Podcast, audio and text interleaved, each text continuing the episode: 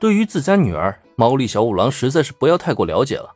看到小兰紧握拳头，一步一步的走向自己，他一语不发，下意识便闭上了双眼，因为他知道，在这种情况下，无论自己怎么解释，都是没有任何意义的。这顿揍他是逃不过了，只遗憾的是，在自己最得意的时候，竟然惨遭如此下场。自己这个名侦探，恐怕很快就要颜面扫地了吧？那么，也正在这千钧一发的关键时刻。哎，小兰，消消气啊！你看看这是什么地方？有什么话回家再说也不迟。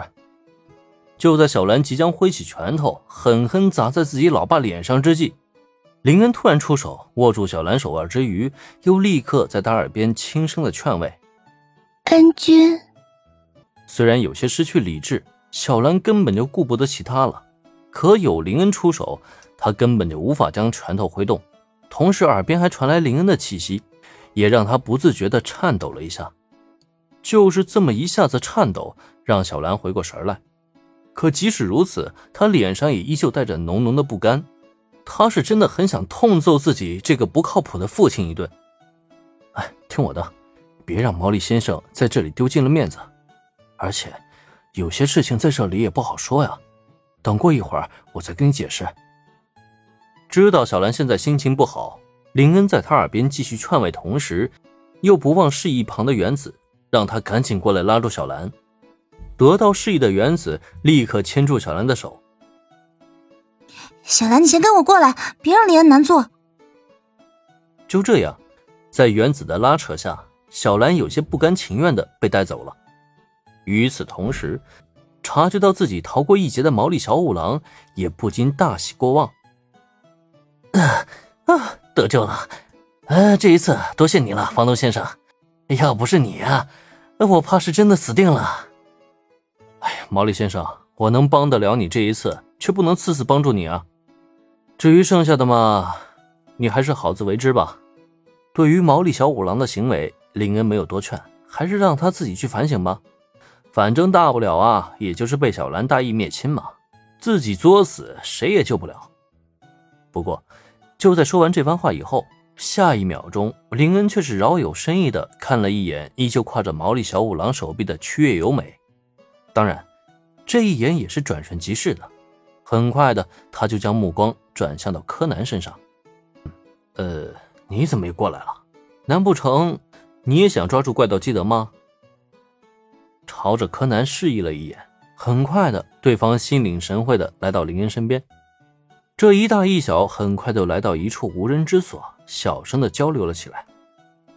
上一次怪盗基德就在我的眼皮子底下逃跑了，现在我已经破解了上次他逃跑的方式，所以这一次我绝对不会让同样的事情再度出现。